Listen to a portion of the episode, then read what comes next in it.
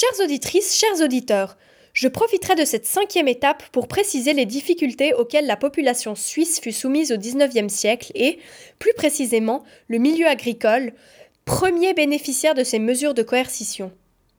Il faut savoir que ce dernier a subi d'importants changements structurels après la Première Guerre mondiale.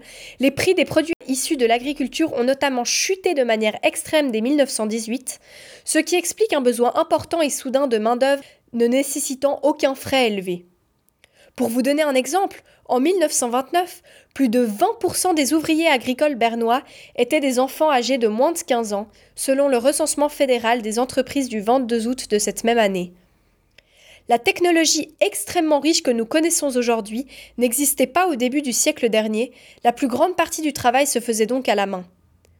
Aucune loi de réglementation du travail agricole n'existait, ce qui laissait la liberté aux paysans d'employer des gens de tous âges.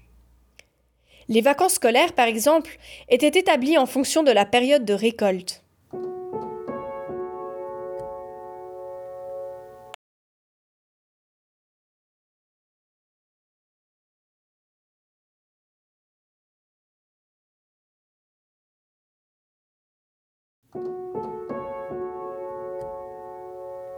Le travail était parfois si dense qu'il ne laissait nulle place aux activités ludiques, primordiales pour le bon développement de l'enfant. Puis, les coûts liés au service militaire ainsi que le renchérissement de l'inflation durant la Première Guerre mondiale ont joué un rôle majeur dans l'accroissement de cette misère. Si je reprends un chiffre clé du livre Armut in der Schweiz, rédigé par Annelies Head et Brigitte Schnegg et paru en 1989 à Zurich, 15% de la population suisse aurait été soutenue par les autorités au cours de l'année 1918. Les crises économiques dites de l'entre-deux-guerres, la première s'étalant de 1921 à 1922 et la seconde de 1932 à 1939, n'ont fait qu'aggraver cette situation d'extrême précarité.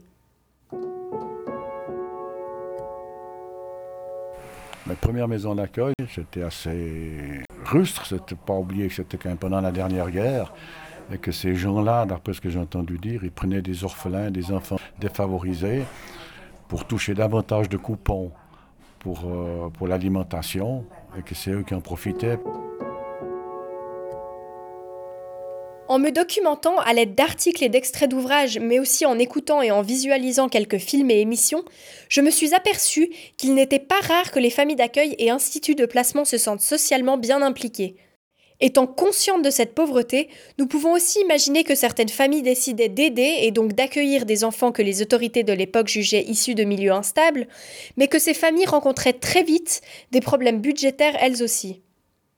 Malgré peut-être de bonnes intentions, certaines d'entre elles n'ont pas su faire face à cette responsabilité supplémentaire, ce qui nous a été démontré tout au long des déclarations qui précèdent. L'accès aux soins posait également un problème financier majeur. Une simple visite chez le médecin pouvait engendrer de multiples privations afin de compenser l'argent dépensé. Les assurances vieillesse et survivants ainsi qu'invalides n'ont été mises en place qu'en 1948 il arrivait souvent qu'une famille soit séparée de force en conséquence de la mort d'un adulte, comme ça a été le cas par exemple pour l'un de nos intervenants. on m'a fait comprendre c'est parce que j'étais orphelin. Ma mère était veuve et j'étais orphelin. Nous poursuivrons dans le prochain épisode avec des témoignages imageant les diverses tâches et travaux que les enfants placés avaient à effectuer, conséquence de cette situation de pauvreté.